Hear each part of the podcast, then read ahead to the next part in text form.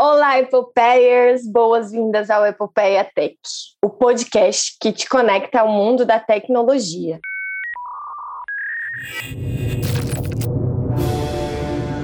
Epopeia vem do grego epos. Na literatura, representa poemas épicos, feitos extraordinários. Para nós mulheres, epopeia tech significa a vontade de ocupar espaço e ousar dentro do mercado de tecnologia. Temos uma missão construir uma rede de apoio para mulheres que atuam ou querem atuar nessa área predominantemente masculina. Apoio D1 Jornadas Digitais, Exenvia Company. Aqui é a Marina Mendonça e hoje eu vou começar de uma forma diferente. Vou fazer uma audiodescrição. Eu sou a Marina, sou uma mulher branca, tenho um cabelo médio na cor castanho, meio ruivo, na faixa dos 20 e poucos, quase 30 anos, com os olhos castanhos e que estou vestindo uma blusinha de manguinhas. E hoje está no ar mais um episódio desse podcast que a gente ama. Fala galera, aqui é a Aninha Monteiro e eu vou aproveitar que a Mari se autodescreveu para me autodescrever também. Eu sou uma mulher branca, de estatura média, cabelo castanho escuro e as pontas azuis. Eu estou vestida com um moletom cinza hoje. E hoje o papo é mega importante. Então se liga que tudo que vai rolar por aqui, porque esse tema é mais que urgente da gente falar. Esse é um papo muito necessário. Além de que a inclusão de pessoas de diferentes gerações pessoas negras, LGBTQIA, indígenas, pessoas com deficiência e neurodiversas é muito benéfica para o ambiente empresarial.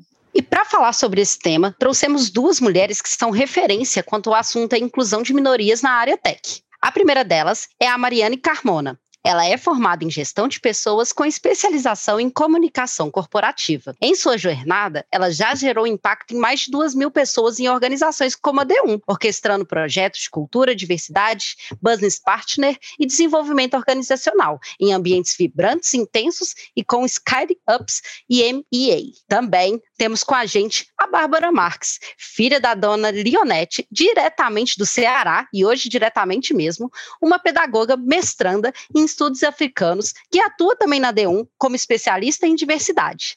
Boas-vindas a vocês duas. Obrigada por aceitarem conversar com a gente hoje, viu? Primeiro, muito obrigada pelo convite, pessoal. fiquei muito animada.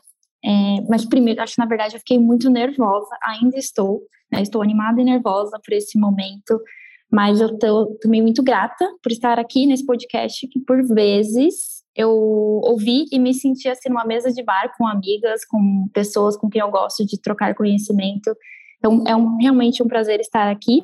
E vou começar me apresentando, né? Já me agradeci, mas agora vou começar me apresentando. Eu sou a Mariane, sou uma mulher branca, de estatura mediana, tenho cabelo castanho claro, e hoje estou com ele no formato de rabo de cavalo. E ao contrário aí da Marina, eu estou em São Paulo num frio danado, então a minha blusa é de frio. É isso, gente. Olá, meninas! Olá, epopeias! Eu sou a Bárbara Babi Marques. Eu estou muito feliz, assim como a Mari, de estar aqui hoje, compartilhando esse espaço com vocês. Vou começar pela minha audiodescrição. Eu sou uma mulher negra, de estatura mediana. Eu tenho cabelo negro, hoje ele está trançado, então eu uso óculos também. E estou muito feliz, como vocês dizem, porque eu estou aqui diretamente do Ceará, participando desse podcast que eu já amo de paixão desde o começo, que eu sou muito fã, e que hoje a gente vai tocar em um tema que é tão importante para mim e para tudo que a gente toca aqui na D1. Boas-vindas, eu agradeço demais, né? A gente, o Epopeia Tech, é, agradece muito pela disponibilidade de vocês. É um prazer imenso ter vocês aqui hoje. Eu estou muito feliz que a Babi, minha amiga, minha conterrânea, está aqui, mais um cearense, fortalezense, e para começar hoje, a gente queria que cada uma de vocês contasse um pouquinho sobre o que vocês fazem. Qual seria o foco principal do trabalho de vocês nessa questão? Bom, Mari, eu estou muito feliz também de estar aqui. E quando a gente pensa no foco, um foco de trabalho, quando a gente fala de diversidade, eu sempre penso que o nosso foco é mudar realidades. Né, mudar um panorama que é excludente da sociedade.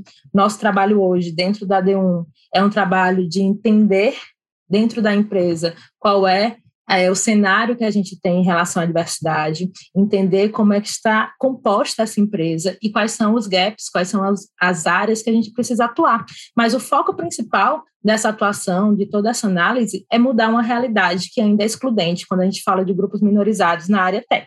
Muito compartilhado com o que a Babi trouxe de mudar a realidade. Hoje eu atuo em desenvolvimento organizacional voltado para a cultura de aprendizagem, que é basicamente ter um foco em remover os obstáculos para uma aprendizagem dentro da empresa. Porque quando a gente fala sobre performance, que todas as empresas falam de performance, nós também estamos falando de aprendizado. E isso é muito complementar. Porque para que haja um melhor desempenho, para que as pessoas performem melhor, você precisa gerar aprendizado. Então, o meu foco em como que eu posso contribuir com essa mudança de realidade é não descrever, né, ou prescrever uma receita de qual trilha a pessoa tem que trilhar, qual carreira ela tem que fazer, o que ela tem que aprender, mas na verdade é criar caminhos, criar interesse e criar oportunidades dentro da empresa para que haja um aprendizado contínuo, né? Então, e tornar o trabalho parte desse aprendizado. E uma coisa que eu vejo muito, que é muito importante a gente pegar também, é que nem todo mundo parte do mesmo lugar, né? As pessoas têm contextos diferentes, vieram de lugares diferentes, e chegar cobrando performance das pessoas assim, ah, você tem que fazer tal coisa, tal coisa, sem entender, sei lá, o amplo, o macro, é, pode ser muito problemático e às vezes as empresas nem se dão conta também. Com certeza, Marina. Quando a gente pensa é, em inclusão, né, nesse processo de incluir, a gente tem que pensar ele sobre várias vertentes, sobre vários âmbitos. Então, analisar performance precisa ter um olhar equitário, né, equitativo, na verdade, para que a gente consiga entender a origem, um ponto de partida, e principalmente entender que os pontos de partida são diferentes. Então, faz muito sentido entender isso traz para o trabalho de vocês uma outra visão, né? Que vocês conseguem é, enxergar as outras pessoas, né, de uma outra forma, porque não dá para ver realmente todo mundo igual, né? É uma fantasia isso. Mas até aproveitando falar disso, para todo mundo ficar na mesma página dentro da nossa conversa aqui, vocês podem falar para a gente quais são as ideias básicas de inclusão, né? Porque não adianta falar que a gente tem que enxergar as pessoas diferentes, que todo mundo não é igual, e a gente não saber o que, que é o básico da inclusão ali, assim, né? Sobre esses grupos sociais e sobre esses grupos minoritários que a gente tem. Bom, Aninha, quando a gente fala de inclusão, é, tem vários pequenos conceitos básicos para a gente entender essa ideia. E aí eu vou trazer os três conceitos que eu acho necessários. A gente entender o que é diversidade, o que é equidade e o que é inclusão, porque eu acredito que os três caminham juntos aí. É, de uma forma resumida, diversidade, que a gente tanto fala e tanto escuta agora, a gente às vezes confunde com diferença. Né? É muito normal a gente falar, ah, somos todos diferentes. Só que quando a gente traz a diversidade numa perspectiva que a gente está trabalhando agora no mundo corporativo, a gente tem que entender que num cenário onde todos são diferentes, a gente se formou enquanto sociedade que algumas diferenças elas são includentes e outras são excludentes. Então, quando a gente fala de diversidade, a gente está falando de trazer para perto pessoas que compartilham de diferenças que muitas vezes excluem ela dos espaços. E aí, esse para mim é o conceito de diversidade. Quando a gente fala de equidade, a gente conecta com aquele ponto que a gente falou anteriormente, de entender que essas pessoas diferentes, essas pessoas diversas, elas vêm de realidades diferentes, e para isso a gente, elas têm pontos de partida diferentes. E a gente precisa de uma equidade né, tanto nos processos como nos olhares, quando a gente fala do mundo corporativo interno, para que essas pessoas, mesmo partindo de pontos diferentes, elas consigam trilhar uma jornada dentro da empresa, dentro da sua jornada profissional, que seja uma jornada de sucesso. E aí chega a inclusão.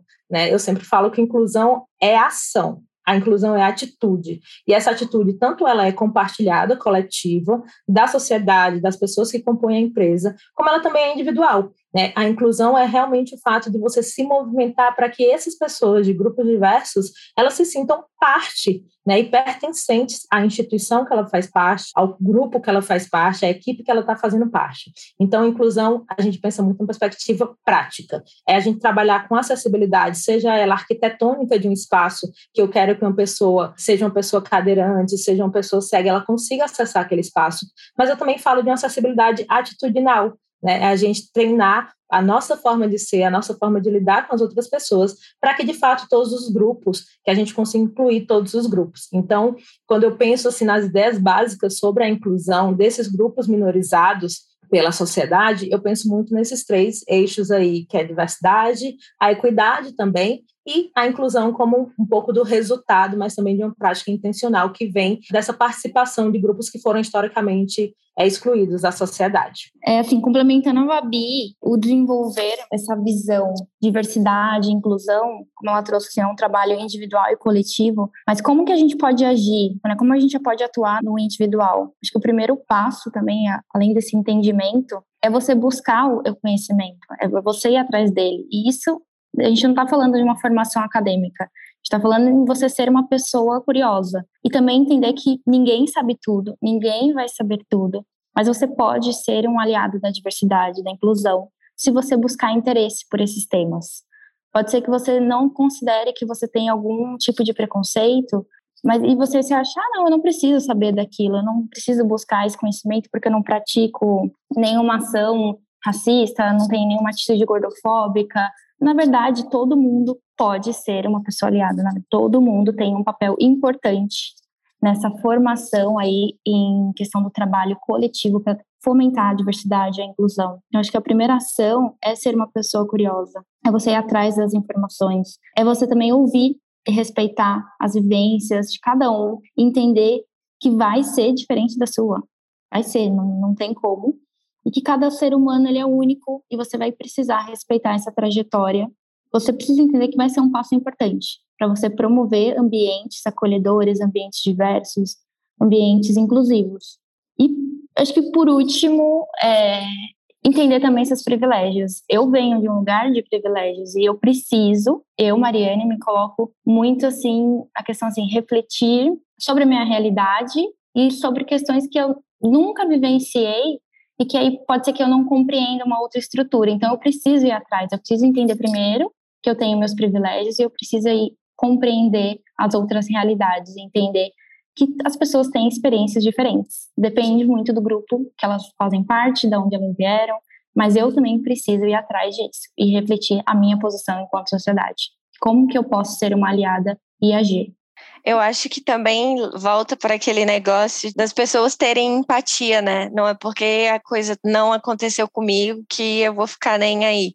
É realmente entender que o outro tem várias questões diferentes da sua, que você provavelmente nunca vai entender, mas o que você puder fazer para dar apoio ou mudar, né, mudar as outras pessoas para que as outras pessoas vejam, tenham, sei lá, uma fonte para ir procurar, porque se não tiver um negocinho que cutuque ali a gente para ver que tem algo errado, a gente nunca vai evoluir, tipo, e por mais que a pessoa, sei lá, tenha o acesso às coisas, se ela não sente, sei lá, essa empatiazinha, ela nunca vai mudar.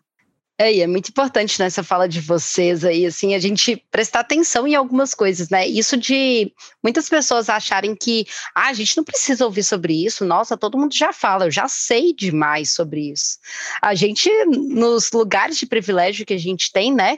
Cada uma que tem o, o seu local de privilégio, de um tipo também de privilégio, a gente tem que sentar ali e ver, peraí, eu não consigo saber exatamente de tudo, principalmente por eu não viver aquilo, né? Então a gente gente tem que não ter só essa curiosidade, mas também se colocar meio que no seu lugar ali de escuta também, né? Para poder ver ali a inclusão como algo necessário. Eu gostei muito assim dos pontos que vocês levantaram e acredito que só para complementar aqui fechar um pouco o raciocínio tem muito esse ponto de a gente conseguir olhar para a sociedade e entender desconstruir né, um olhar que muitas vezes eu acho que a gente, enquanto sociedade, reproduziu, que é um olhar que toda essa sociedade, as pessoas vivem em espaços igualitários. Quando a gente fala de inclusão, a gente primeiro tem que olhar com essa criticidade e entender que não, as pessoas não vivem em espaços igualitários. A gente não se organizou enquanto sociedade como sociedade igualitária. E aí fazer esse processo que a Mari Carmona citou, que é o processo também de se enxergar, né? Que é esse processo de olhar para si. Eu acho que até mesmo antes da gente ter esse processo de empatia, é natural também que a gente precise olhar para si, entender qual espaço que a gente ocupa nessa sociedade, para entender os nossos privilégios, para entender também é, os nossos pontos de origem, quais são as conexões que a gente tem e como a gente pode contribuir em cada pauta, porque aqui a gente está falando de grupos minorizados, a gente está falando de um grupo grande de pessoas, né, que não são minoritários, por isso que eles são minorizados, porque é uma vertente, é uma pluralidade de pessoas que a gente também precisa saber como se conectar. Quando a gente fala em inclusão e a gente fala de ações de inclusão, é, a gente vê que geralmente o mercado está muito na questão de gênero. É, eu queria que vocês contassem mais para gente quais são os grupos minorizados e quais são os grupos minorizados que a gente busca incluir quando se fala é, no mercado de trabalho da tecnologia. Bom, Marina, quando a gente fala de grupos minorizados, a gente fala de muita gente, né? Por isso que eles são minorizados e não minoritários. É, quando a gente fala de grupos minorizados na área da diversidade, normalmente a gente fala de cinco grupos, cinco grupos que a gente chama são os grupos de interesse da área de diversidade. A gente aqui no Brasil trabalha com pessoas negras, e aí a gente entende pessoas pretas e pardas. A gente trabalha com pessoas da comunidade LGBTQIAP+, a gente trabalha com pessoas com deficiência. É, a questão geracional também é um foco desses grupos minorizados na área de diversidade, que também conecta aí com tecnologia, porque esses grupos acabam ficando à margem né, de uma possível transição de carreira.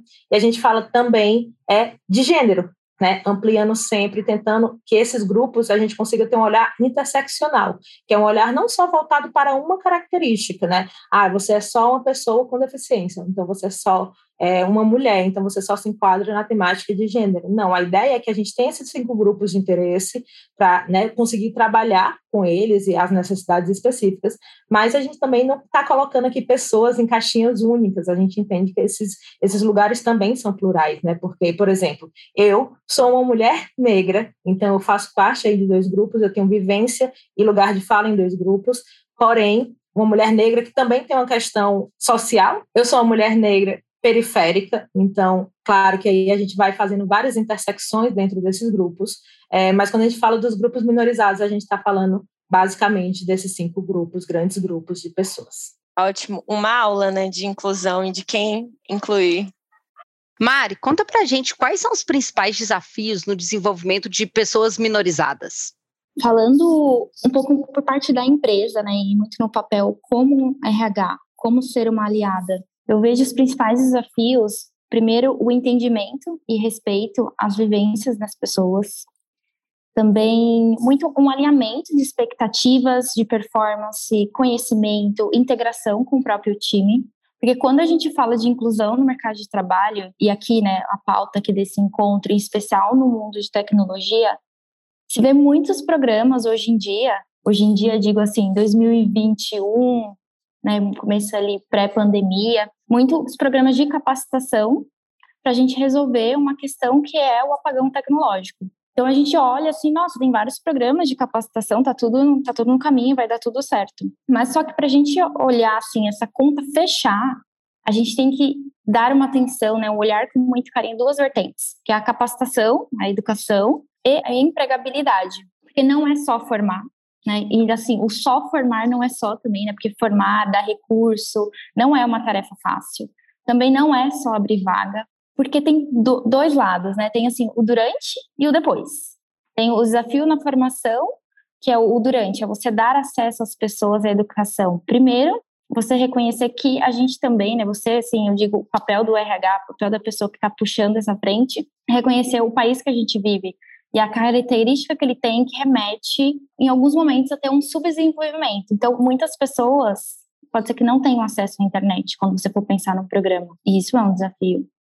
Pode ser que muitas pessoas não tenham um espaço para estudar e se concentrar ver essas vulnerabilidades, esses pontos aí, que é o, o, bacana do trabalho de vocês, né? Porque não é só incluir, isso daí para mim é o que sempre passou na minha cabeça, né? Até para contextualizar nossos ouvintes, apenas a Mariane que não, mas todas nós aqui viemos do Capacita, né? A Babi, a Mari, a Mari que a gente está falando, tô falando a Marina, né? Que eu chamo todo mundo de Mari.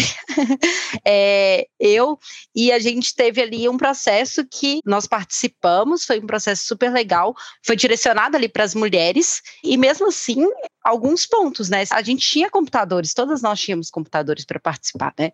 Então, e as mulheres que não têm computadores? Como elas participariam ali também? E não foi uma coisa ruim da empresa de fazer isso, mas é que é um ponto a se pensar também, né?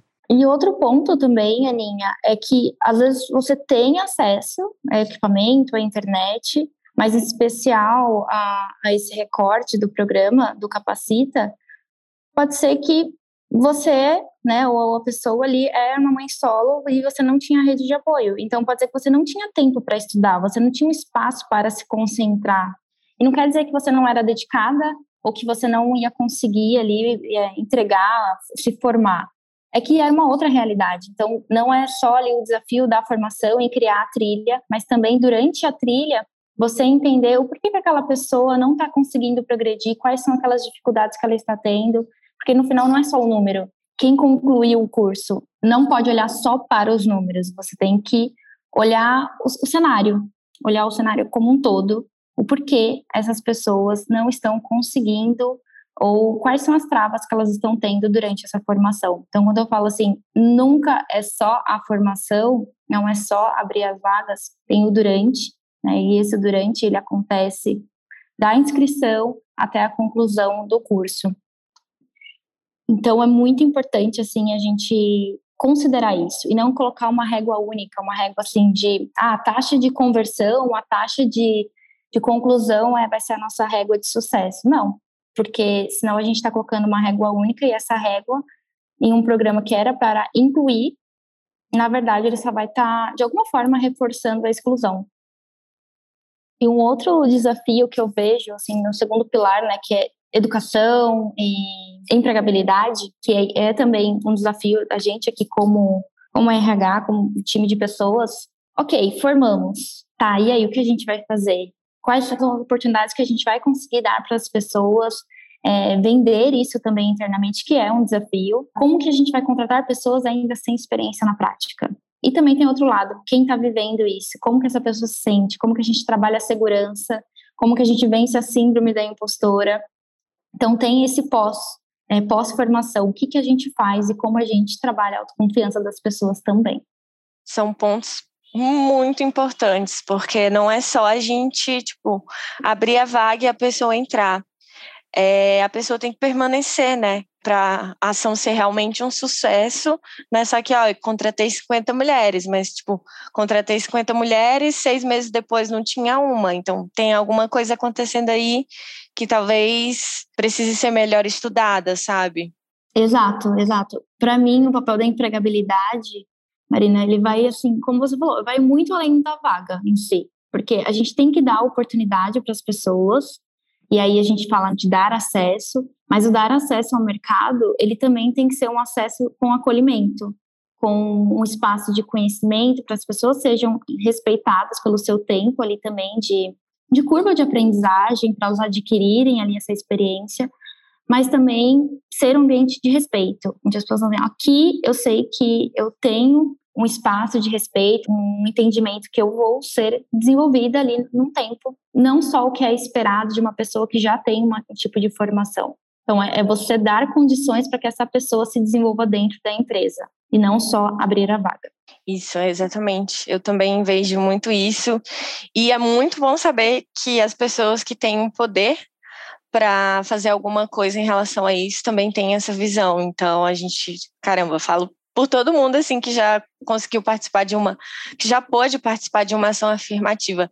Muito obrigada, porque isso é muito importante, Mari, de verdade. E agora, mudando um pouquinho de assunto, teve um dia aí que eu estava lendo e tal, e eu ouvi muito falar sobre afrofuturismo. Eu queria agora que a Babi aqui explicasse pra gente, desse uma contextualizada sobre o que é Mari, antes de falar um pouquinho de afrofuturismo, eu quero só reforçar que a Aninha comentou. Eu sou uma cria do Capacita, eu vim dessa ação afirmativa que a gente passou pela Smart. Então, acho que é muito importante, assim como vocês estavam falando, que a gente consiga, para mudar a realidade, né? Como eu falei no início, que é esse o foco quando a gente fala de diversidade, equidade e inclusão, a gente consiga entender a complexidade dessas ações afirmativas, né? Porque, como vocês falaram, a gente não pode só colocar a pessoa para dentro de uma empresa para trabalhar com tecnologia, mas a gente tem que pensar de forma intencional e focada em cada passo desse processo. Então, pensar nas formas de desenvolvimento, como a Mari Carmona estava falando, pensar nessa trajetória única dela, né, e quais os atravessamentos cada pessoa, em sua cada, cada nuance, ela passou para chegar até ali. Então, é muito importante esse cuidado. Bom, Falando de afrofuturismo, eu gosto bastante dessa temática e eu gosto muito de um conceito que uma youtuber e criadora de conteúdo chamada Natalie Neri, ela traz, que é o conceito de que afrofuturismo é uma ideia revolucionária de que pessoas negras, pessoas pretas, elas existem no futuro. E isso parece né, até louco a gente pensar numa ideia revolucionária de existência, mas em um cenário que a gente vê pessoas negras passando por situações de apagamento, sejam elas por conta de genocídio histórico, sejam elas também por um apagamento social. A gente pensar no afrofuturismo é muito romper com essa lógica da exclusão. E aí, quando a gente fala de afrofuturismo, trazendo um conceito mais teórico também sobre a temática, a gente está falando de um movimento estético, social e cultural, né? Que o que é que ele faz? Ele conecta a ideia de tecnologia, de futuro, com a ideia de afrocêntrica, que são visões centradas nas culturas, diversas culturas africanas.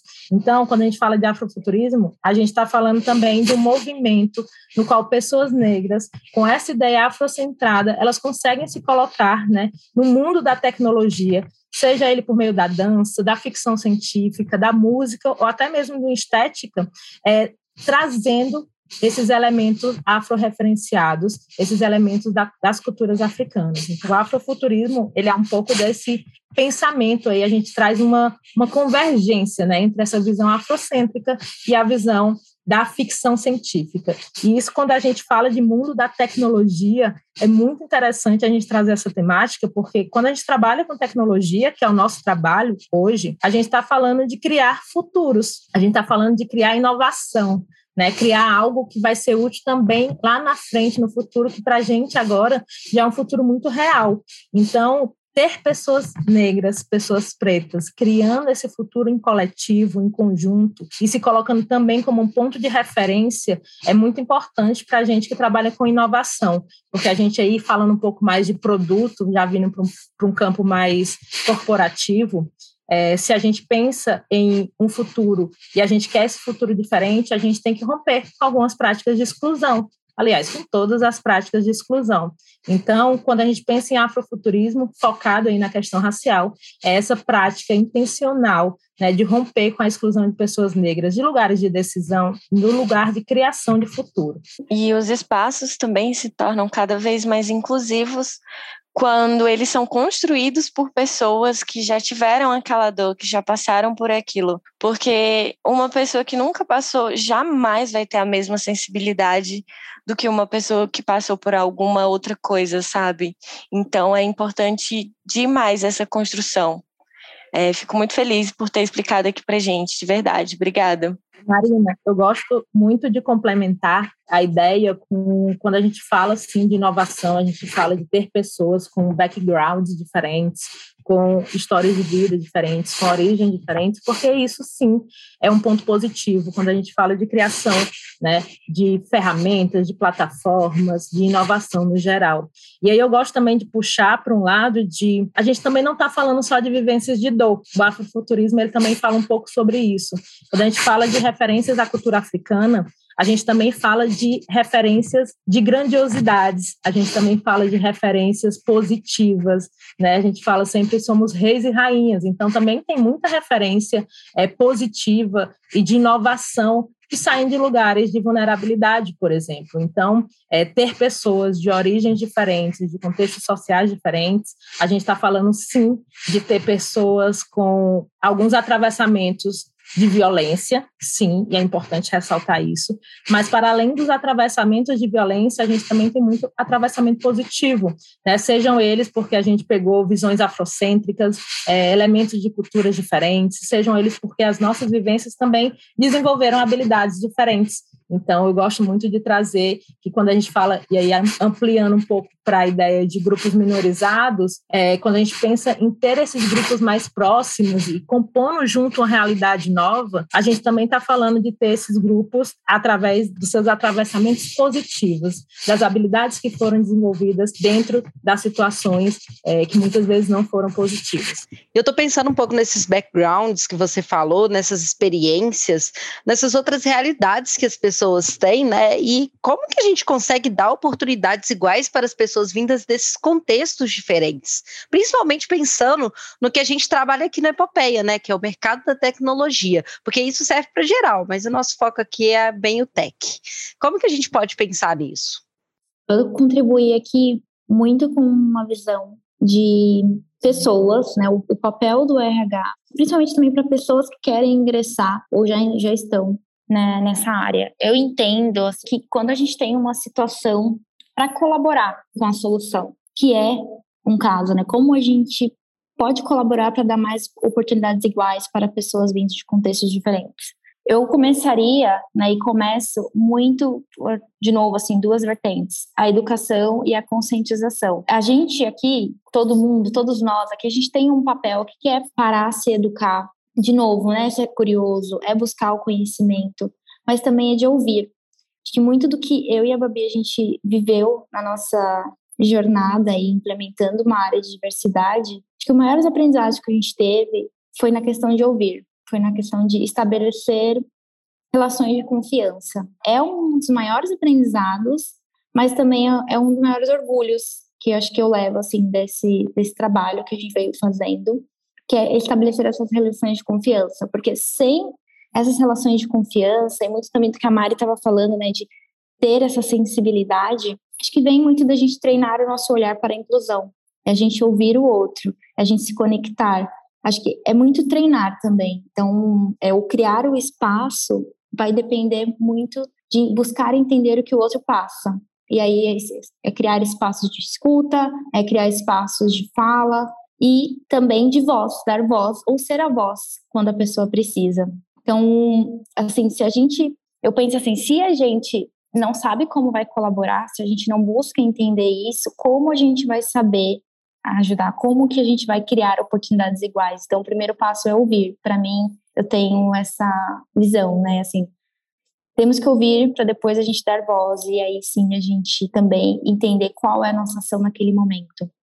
E aí eu falo assim, não só também como RH, porque eu acredito que o papel da diversidade não é exclusivo do RH, tá? Não é só a caixinha ali, o RH, da nossa experiência que a Babi e a Mari vão salvar a empresa, vai ser, a gente vai ser a, as pessoas que vão levantar a bandeira da diversidade? Não. A diversidade, a inclusão, a equidade, ela tem que passar por todos os processos, por todas as áreas da empresa. É um trabalho fácil? Não é um trabalho fácil, mas diversidade, equidade e inclusão, ele é para pessoas, ele tem que ser feito por todas as pessoas, porque existem pessoas em todas as áreas. Então, para mim, o papel da diversidade, ele, é, ele é um pouco disso, né? De ouvir, de falar, de dar voz. Ele é coletivo, ele é individual, como a Babi falou no começo. E para a gente agir, né? Para a gente, depois que a gente está ali, está nesse caminho de conscientização, eu vejo que a gente, como empresa, tem o desafio está sempre antenado assim, quais são as melhores políticas, práticas corporativas que a gente consegue deixar claro o que é a diversidade, para a gente dar esse acesso às pessoas, para a gente dar acolhimento. Eu acho que a gente pode sim e deve, todas as oportunidades, é, criar momentos, espaços de formação, seja da equipe, é, da empresa como um todo, espaços de letramento, porque por mais que, de novo, por mais que a gente saiba, a gente precisa continuar fomentando o acesso à informação. Existem preconceitos muito velados, existem muita desinformação. Então, a formação contínua, ela é importante. Tiveram alguns momentos que a Babi, a gente olhava uma para outra, nossa, a gente nem imaginava que tinha essa situação para resolver. Como que a gente vai fazer agora? Então, se a gente não estivesse mantendo aberta para buscar conhecimento, para entender que agora a gente precisa se letrar para depois letrar o próximo, a gente não ia conseguir fazer metade do que a gente estava fazendo e que a gente faz. Então, o desafio assim que eu vejo, né, como a gente pode agir é também fomentar esses letramentos, é criar cada vez mais espaços para ações afirmativas. A gente não vai conseguir eliminar as desigualdades se a gente não trabalhar de forma diferente para quem tem uma vivência desigual. Então, a gente precisa fomentar isso em ações afirmativas também dentro da empresa.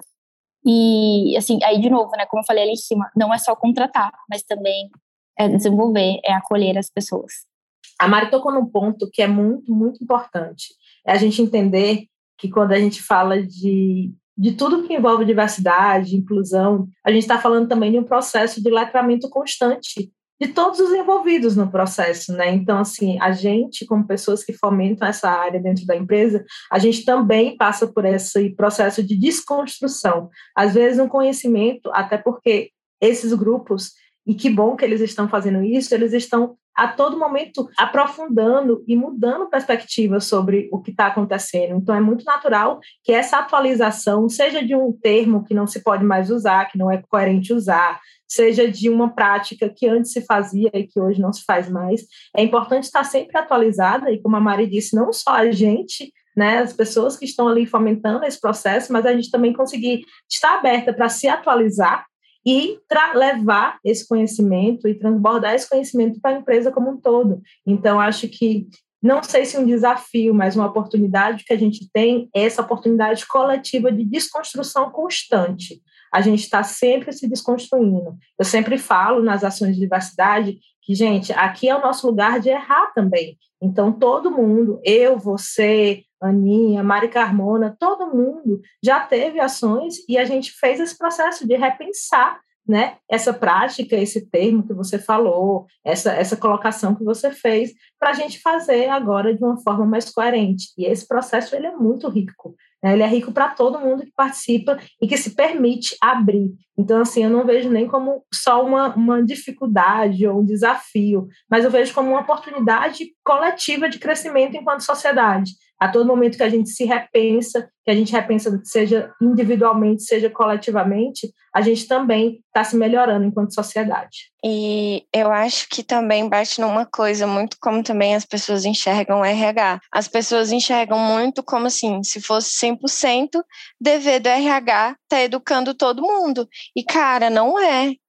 Claro que o RH, as pessoas de gestão de pessoas, trabalham voltado para melhorar essa parte, minimizar os gaps gigantescos que existem, que são frutos de como a nossa sociedade foi estruturada, coisas de milhares de anos que a gente nem se dá conta às vezes. E, mas é muito importante também esse esforço individual, né? porque além de tudo são pessoas ali por trás, não é só a gente fala de uma empresa, a gente representa as empresas, mas são pessoas é um negócio muito maior do que chegar o RH educando a gente. O RH pode falar o que quiser, mas se a pessoa não estiver minimamente querendo mudar, querendo ouvir, vai entrar por um ouvido e vai sair pelo outro. Exato, Má. Como eu e a Babi, a gente trocava muito nas apresentações, é uma jornada, e é uma jornada humana. Então, assim, não basta só o RH vir aqui falar o que tem que fazer, não é um decreto. Diversidade e inclusão não é decreto do RH, não é uma, uma medida provisória. Ele é uma jornada, é, não basta a gente apresentar algo, fazer um PPT maravilhoso, um guia de incentivo à diversidade, se as pessoas não estiverem abertas. Se as pessoas não quiserem, de alguma forma, ajudar a gente nessa caminhada. E a gente aqui falou muito de inclusão, desafios agora. Eu queria entender melhor quando vocês analisam assim de forma uh, do mercado, quais são os principais desafios que as empresas vêm enfrentando para a inclusão de pessoas com deficiência e se vocês acham que as empresas estão realmente avançando, conseguindo avançar, talvez boas ações que vocês já viram, já conversaram com outras pessoas, estão sabendo é, em relação a esse público no mercado de tecnologia. Bom, Mari, quando a gente fala de pessoas com deficiência, né, desse grupo específico, e aqui eu acho importante ressaltar que eu não sou uma pessoa com deficiência, então estou falando a partir do ponto de pessoa sem deficiência, mas quando a gente fala desse grupo, eu acredito que um dos processos de desafio que a gente tem é ainda entender a pluralidade quando a gente fala pessoa com deficiência. A gente está falando de um grupo muito grande e também diverso. Então, a gente não está falando especificamente só, né, que era uma visão estereotipada que a gente tinha quando a gente fala pessoa com deficiência, ou PCD, que é o termo mais coerente para o momento, a gente está falando só de uma pessoa cadeirante, uma pessoa cega, uma pessoa surda. A gente está falando de um mundo de possibilidades. Então, acho que a gente está no momento, as empresas e a gente, enquanto sociedade, de entender, de se aproximar, né, de fazer esse processo de, tá, a gente tinha um estereótipo que a gente desconstrói ele. E aí, quando a gente pensa na inclusão dessas pessoas dentro do mundo corporativo, dentro dos espaços de trabalho relacionados à tecnologia, é, eu acredito que um dos desafios que a gente tem enquanto empresa é repensar toda essa jornada do colaborador, e aí a Mari Carmona pode também complementar, mas a gente pensar em toda essa jornada do colaborador para uma pessoa com deficiência, é, ressaltando as particularidades de cada pessoa que vai entrar, porque a gente não está falando de um grupo unitário, a gente está falando de particularidades que vão ser individuais, e a gente pensar e acompanhar todo esse processo e fazer as adaptações necessárias né? Seja ela uma adaptação de acessibilidade física, arquitetônica, seja ela de uma acessibilidade atitudinal, de um processo. Então, tudo isso eu acredito que se constrói como um grande desafio, mas eu tenho a tendência de olhar para esse copo meio cheio. Eu acho que sim, a gente está no caminho, apesar de precisar também trazer um ponto de vista crítico, é, de criticidade para isso. Eu acho que a gente, enquanto sociedade, já tardou muito para tocar com a responsabilidade necessária para pessoas com deficiência, principalmente pensando que do ponto de vista legal, o Brasil tem uma lei que completou esse ano 31 anos de existência, que é a Lei de Inclusão com Pessoas com Deficiências, é a conhecida Lei de Cotas, que nasceu em 1991 e que hoje as empresas ainda têm uma dificuldade de conseguir atender, né, que seria o mínimo para a gente conseguir falar de inclusão de fato desse grupo. Então, apesar de entender que a gente tardou muito, que a gente ainda está muito atrás do que seria o ideal enquanto sociedade, enquanto grupo, né? É, eu acredito que a gente está no caminho certo. Eu acredito principalmente que nos últimos 10 anos, se a gente pensar aí no espaço de tempo, é, principalmente com a crescente de ações é, relacionadas à diversidade, equidade e inclusão, a, a, crescente preocupação também, que eu considero uma preocupação genuína, com as práticas ESG, por exemplo. É, eu acredito que as empresas estão caminhando nesse sentido. Acho que tudo que a gente precisa agora é pensar em formas de acelerar esse processo, né? porque quando a gente fala desse grupo, esse grupo já está esperando há muito tempo para que esse processo se inicia. Então, também não dá para a gente olhar e dizer, olha, tenham paciência que a gente está no caminho.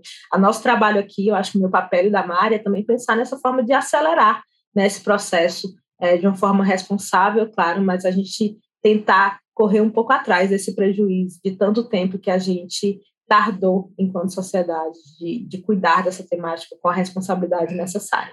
É, isso é muito bom você falar, né? Tardou mas não falhou, está acontecendo. E eu fico pensando aqui em uma coisa, que é até uma pergunta para trazer para vocês, né? Que quando essas pessoas que esperaram tanto, uma vez elas são contratadas ali, como que vocês trabalham a progressão de carreira desses grupos que são minoritários? E aí, a gente falando mais especificamente da neurodiversidade, as empresas, vocês acham que elas estão preparadas para trabalhar essa progressão de carreira dessas pessoas? Como que seria isso? Eu acho que os nossos ouvintes estão bem curiosos para saber dessa parte, vamos dizer assim, mais prática de tudo.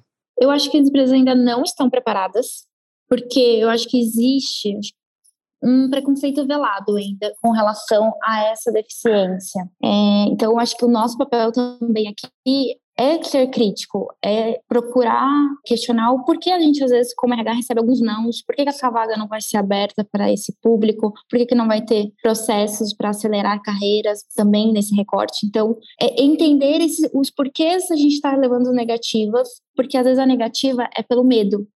O medo da pessoa que está no papel de liderança, o medo da pessoa que está recrutando, o medo da pessoa que é da área de desenvolvimento, o medo do time, o medo como o cliente vai reagir. Existem muitos medos. Tem o medo de quem está embarcando nessa jornada, né, está iniciando na empresa, mas também tem os medos de quem já está aqui dentro. Como que eu vou acolher? Eu não sei. E eu também vou falar que eu não sei numa empresa, eu como uma pessoa liderança vou falar que eu não sei como acolher todo mundo. Então, é, eu vejo que assim, é muito importante também a gente trazer essa criticidade, mas também trazer um acolhimento para quem irá receber. Porque existe sim ainda um preconceito velado, as empresas não estão preparadas, também um trabalho interno de preparar quem vai receber e acolher essas pessoas. Quem for acolher também ser acolhida. E ali também fazer um acompanhamento, como a Babi trouxe, né? A gente acompanhar essa jornada de quem está entrando, vendo onde, quais são ainda os desafios, quais são as oportunidades que a gente pode auxiliar, seja o time, a pessoa, o cliente, mas também o outro lado. Quem está acolhendo, o que, que ele está vivendo? Essa pessoa liderança, ela precisa de um suporte do RH, ela precisa de um suporte ali, de outros tipos de conhecimento. O que, que essa pessoa precisa para que ela possa ouvir e acolher quem está chegando e quem está nessa nova missão aí, que é entrar no mercado de trabalho. O mercado de trabalho é muito desafiador para quem já não tem quase nenhum empecilho, vamos dizer assim, em questões de carreira, em questões de empregabilidade. Imagina para quem precisa se provar o tempo todo. Então, eu vejo também que existe esse trabalho interno da gente acolher as pessoas que irão proporcionar essa jornada de respeito de relações de confiança para quem está chegando agora. Agora eu vejo ainda mais é, importância no que você disse o tempo todo aqui durante o episódio sobre a curiosidade, né? Se essa pessoa que está recebendo também tem que ter essa curiosidade de saber. Muitas vezes esse preconceito, a gente tem a palavra aí, preconceito, é um conceito que a gente tem muitas vezes sem conhecer, né? É um pré daquilo ali que a gente nem conhece. Então, muitas vezes a gente vê algumas deficiências, a gente sabe de ouvir falar algumas deficiências e já cria um monstro absurdo na cabeça que eu é, ao meu ver, é uma coisa absurda a gente ter isso, mas a gente não pode negar que muitas vezes nós temos, né? Todos nós temos esses preconceitos. E, e ver isso, e, e, na hora que você vai conhecer, não é nada daquilo que você estava pensando que seria, do tipo de dificuldade que você teria. Você estava até pensando num tipo de dificuldade X que você teria ali para poder, às vezes, adaptar o espaço ou e você, na verdade, não precisa ter nenhum tipo de dificuldade, né? Então, às vezes a gente coloca muita coisa ali nesse balaio e conhecer, procurar saber é muito importante. Só fortalecendo aí o que a Mari trouxe é, e dando uma resposta bem direta também aí para a audiência do, do podcast. Não, as empresas não estão preparadas ainda, até porque quando a gente fala de inclusão, eu penso que é impossível a gente estar 100% preparado para algo que a gente ainda não tem. Né? Quando a gente fala do cenário sobre pessoas com deficiência, a gente ainda enxerga hoje com uma facilidade muito grande é, um cenário de exclusão. Né? Os dados estão aí, pesquisas são recentes que falam que menos de 1% desse público, que não é o público pequeno no Brasil, quando a gente fala de pessoas com deficiência no Brasil, o último censo do IBGE contabilizou 45 milhões de pessoas, então a gente não está falando de um grupo pequeno. É, esse grupo, apenas 1% está dentro dos empregos formais. Então, a gente está falando de um grupo que ainda não acessou esses espaços. Então, seria até, de certa forma, é, incoerente a gente pensar que, mesmo sem essas pessoas acessando espaços de emprego formal, as empresas estariam preparadas. Né? Então a gente não, a gente ainda não está preparado enquanto empresa. E eu acho que na verdade a gente vai demorar muito para poder afirmar que qualquer empresa está preparada para esse tipo de inclusão. Só que aí vem uma outra parte, que é a parte da responsabilidade. Mesmo sem estar preparada, a gente tem como criar, né, é, e formar dentro da empresa um espaço para que essa inclusão aconteça. E isso é responsabilidade nossa né? Nossa, enquanto pessoas que compõem a empresa, é nosso do ponto de vista corporativo. E nesse processo, nesse ponto, que entra aí o que a Mari já trouxe, que é a questão da curiosidade e também se abrir né, para que cada vez, a partir dessas experiências, e principalmente criando espaços é, de escuta, né, espaços de fala para esses grupos, para as pessoas que representam esses grupos dentro da empresa, para elas trazerem as narrativas, as vivências, e aí sim a gente ir repensando esse cenário. Né? Não adianta nada a gente falar que ah, vamos esperar também criar melhor o melhor espaço do mundo para poder começar a incluir. O processo ele ocorre um pouco que paralelo. Né? A gente vai incluindo e a gente vai se abrindo para repensar processos, espaços, para ouvir esse grupo, essas pessoas que representam esses grupos, e aí a gente vai melhorando o nosso ambiente. E, assim, é um soco pra gente no estômago, mas tipo, não dá para ser hipócrita. É muito importante vocês falarem que as empresas não estão prontas mesmo, porque tem muita empresa achando que ai, fiz um negocinho e cara, eu sou a empresa que mais incluiu e não é assim. É bom até a gente ver que quem está dentro consegue ter essa visão, né? É, não está vivendo também no mundo de, do conto de fadas, está vivendo no mundo real e que a gente sabe que não está preparado. porque a gente, em vários espaços ainda, olha para o lado e não consegue ver. Não que sempre, tipo, a gente consiga ver as questões dos grupos minorizados e tal, mas é, no dia a dia a gente ainda encontra dificuldades, sabe? Então é muito importante isso e é massa, muito massa vocês falarem de verdade. É, a gente costuma muito também aqui no podcast fazer umas partes de dicas, etc. E agora a gente quer falar um pouco mais assim por trás do profissional de vocês. Queria saber é, se vocês têm dicas de como se qualificar para atuar na parte de diversidade, inclusão de pessoas, as oportunidades dessa carreira que a gente vê no mercado. Bom, eu gosto bastante dessa temática, porque eu acho que é, pensar em atuar na área de diversidade também dá uma força para essa temática dentro das empresas. É, eu vejo com um olhar muito positivo essa crescente de atuação na área de diversidade. É uma coisa que eu gosto, e aí tem a ver também muito com a minha história pessoal, perceber o quanto esses lugares, esses espaços, sendo ocupado com pessoas de bagagens diversas, ele é rico. Né? Quando a gente vai trabalhar com diversidade, equidade e inclusão, acho que trazer uma carreira uma bagagem para uma pessoa que esteja pensando aí, que também é uma pauta aqui do podcast, uma transição de carreira, não pense que a sua outra carreira ela não vai ser útil ali se você quiser ou tiver interesse de trabalhar na área de diversidade. Eu acho que nessa área especificamente, tudo que se relaciona com conexões humanas, ela faz muita é, relação também com a atuação em diversidade. Então, acho interessante pensar em pessoas com bagagens diferentes. Eu acho que é uma área que ela abraça, né? Ela é ampla para entender realidades diferentes. Eu gosto muito dessa perspectiva. É, tem muita oportunidade na carreira. Eu acho realmente que as empresas estão, é isso que a gente observa, né? No mercado, as, as empresas estão se abrindo e eu não vejo isso como uma tendência momentânea. Tem até uma fala muito interessante em uma matéria da Helena Bertot, que é a especialista de diversidade do Nubank, que ela fala sobre é, que diversidade não é uma tendência, porque diversidade é sobre pessoas, né? E pessoas não estão na moda. As pessoas existem e elas sempre irão existir, né? Para a gente ser sociedade. Então, se diversidade não é uma tendência, né? Se ela é sobre pessoas e pessoas existem, oportunidades na carreira, não acredito que é algo momentâneo. Acredito que, na verdade, a gente só vai observar uma crescente nesse sentido. E para se qualificar, eu acredito que hoje, e vejo bastante, muitos cursos é, que a gente tem acesso e até mesmo ações que ações de mentoria com pessoas como a Rachel Maia, por exemplo, que foi uma mentoria que eu participei, que também forma nessa área, né, também forma alguns conhecimentos relacionados à área de diversidade, equidade e inclusão.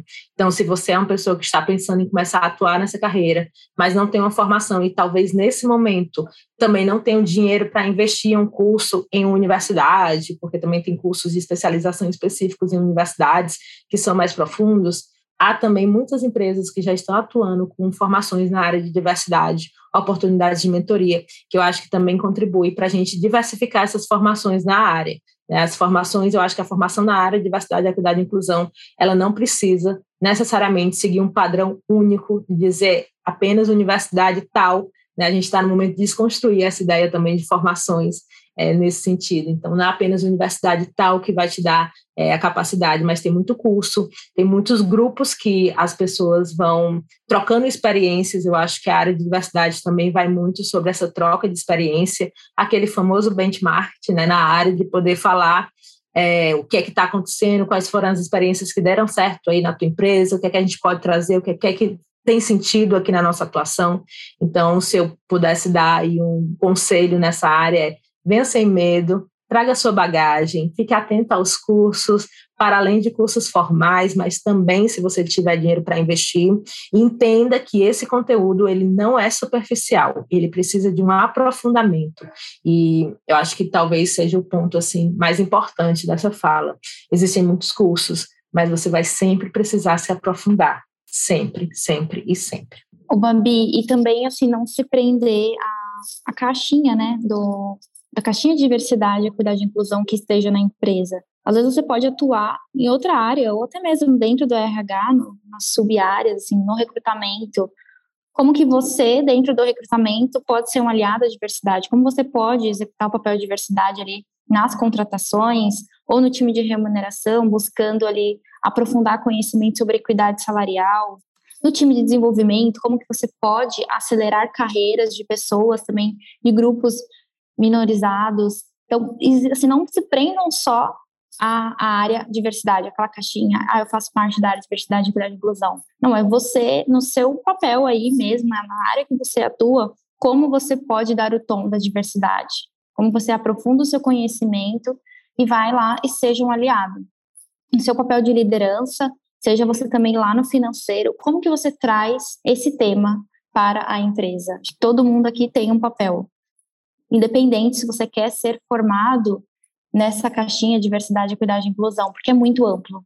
Como a Babi trouxe, não é uma tendência. A gente vai estar sempre falando sobre pessoas. É uma jornada e a gente precisa ir aprofundar, a gente precisa ser aliado. Independente da área de formação que vocês, aí, né, ouvintes, forem buscar, é, aprofundem esse conhecimento, mas falam, não, não quero ir para essa área de pessoas, não, não quero continuar na minha área que eu sou formada, ou que eu, enfim, tenho interesse, tá tudo bem. Como você pode ser um aliado? Como você aprofunda o seu conhecimento, vai lá e age. Acho que esse é, um ponto muito importante quando a gente também fala de transição de carreira. E de dicas, não vou falar de cursos, a Babi já trouxe, eu acho que tem uma outra dica que a gente aprendeu aí, né, Babi, na prática, que é a gente não vai conseguir resolver todos os problemas estruturais da sociedade. Então, sejam gentis com vocês também. Entendam que em vários momentos vocês também vão precisar pedir ajuda. Vocês também vão precisar falar, não sei, vou atrás de conhecer, vou atrás de saber quem pode me ajudar para eu te ajudar. Então, a mensagem aí também é sejam gentis com vocês nesse processo, nessa jornada, que é de muito conhecimento e de autoconhecimento também. Perfeito, Mari. E ainda teve aí um ponto só para dar aqui minha, meus cinco centavos de contribuição nesse finalzinho, que é sobre diversidade não é uma cadeira, não é um lugar que você ocupa, não é um cargo. Se você é uma pessoa desenvolvedora, né, se você trabalha em outra área, na área da tecnologia, na, na parte mais operacional, é, até porque quando a gente fala de diversidade, a gente fala de transbordar para além da área do RH. Então, se você é uma pessoa é, desenvolvedora, por exemplo, usando aqui o exemplo das minhas colegas, é, você também pode atuar né, como aliado, como a Mari falou, como aliada nessa área, e também desenvolver habilidades, né, a partir dessas vivências, e com certeza essas habilidades de atuação na área de diversidade, independente do espaço, do cargo que você ocupe, da cadeira que você esteja sentado, seja ela de liderança ou não, ela vai te ajudar, porque a gente trabalha com relações humanas. Né? A gente trabalha, independente do lugar, a gente trabalha criando realidades e criando produtos para pessoas. Então, sim, a gente sempre vai conseguir se formar e atuar nessa área, sendo de forma direta ou indireta. Muito importante tudo isso que vocês pontuaram. E é uma construção, é, muda todo dia, pessoas evoluem, a sociedade modifica, evolui tudo. Não tem uma receita de bolo, né? É, pelo que eu entendi de tudo que vocês falaram, que é sempre buscando conhecimento e estudando. E tem que realmente ter interesse, sensibilidade e ir atrás. E se você, não, por acaso, ah, não me vejo trabalhando para essa parte, você pode ajudar de outras formas, sei lá, às vezes está rolando o feed do LinkedIn, por exemplo, e vê uma pessoa, sei lá, buscando emprego, você vê que a sua empresa tem ações afirmativas, ai, indica essa pessoa, sabe? É, são pequenas coisinhas assim que a gente pode fazer também, que, cara, você não perdeu cinco minutos do seu dia, mas pode fazer uma diferença do caramba para outra pessoa, sabe? É isso daí seria o essencial para a gente poder fazer para ajudar, né? De todas as áreas tech aí, e a gente fala principalmente para a área tech, mas para todas as outras, né, gente? A gente está falando de um tema aqui que engloba tudo, né? Toda a nossa sociedade, tudo da área de trabalho aí assim. É, e eu queria aproveitar agora esse momento para agradecer. Babi e Mari, muito obrigada por esse episódio sensacional. Esse tema é muito urgente, a gente já precisava ter falado dele antes. Ainda bem que a gente conseguiu pegar vocês duas para falar disso. Foi muita informação para a gente hoje, muita coisa para refletir, né? Foi ótimo. Meninas, eu estou muito feliz, muito obrigada. Foi um prazer participar com vocês. Agora, não só como ouvinte do podcast, mas eu realmente fiquei muito feliz de compartilhar um pouco dessa experiência que está sendo, assim, eu acho que enriquecedora em todos os sentidos. E ansiosa agora para os próximos, as próximas temáticas. E acredito que esse é o início né, de um tema. A gente conseguiu aqui tocar de uma forma ainda muito superficial, mas esse tema ainda tem muito pano para manga, ainda dá muito debate. E que bom que a gente tem espaços como esse para debater e para falar sobre esse tema. Gente, eu adorei participado. Nossa, eu fiquei muito, muito feliz. Já falei, né? De ter sido convidada, de estar aqui com a Babi. Nossa, falei pra ela, não tem nem roupa para isso. Foi demais, demais mesmo. Muito obrigada pela oportunidade. A gente aqui trouxe de maneira assim realmente bem superficial, assim, um pouco da nossa vivência, mas tem muitas outras, é muito ainda cascatear outras questões da diversidade, equidade e inclusão. Então, tem muito pano para manga, tem muito podcast, tem muita troca, muita conversa de bar e também conversas sérias corporativas para a gente mudar. Então, muito, muito obrigada por esse espaço, gente. Amei. Que isso, meninas. A gente que agradece muito, muito obrigada mesmo. É, esse trabalho que vocês fazem é muito admirável. Eu fico muito feliz. Eu falo para as pessoas com muito orgulho, sabe, que isso é lindo. Parabéns. Contem pro Epopeia, contem com a gente sempre que precisarem, a gente está aqui para isso. Espero que no futuro a gente consiga aprofundar, falar, porque realmente a gente tocou ali na superfície. Se pudesse, seriam cinco horas de é, episódio, etc., a gente debatendo, porque é muito necessário e o papo vai longe. Então é isso, pessoal. Esse foi o nosso episódio de hoje.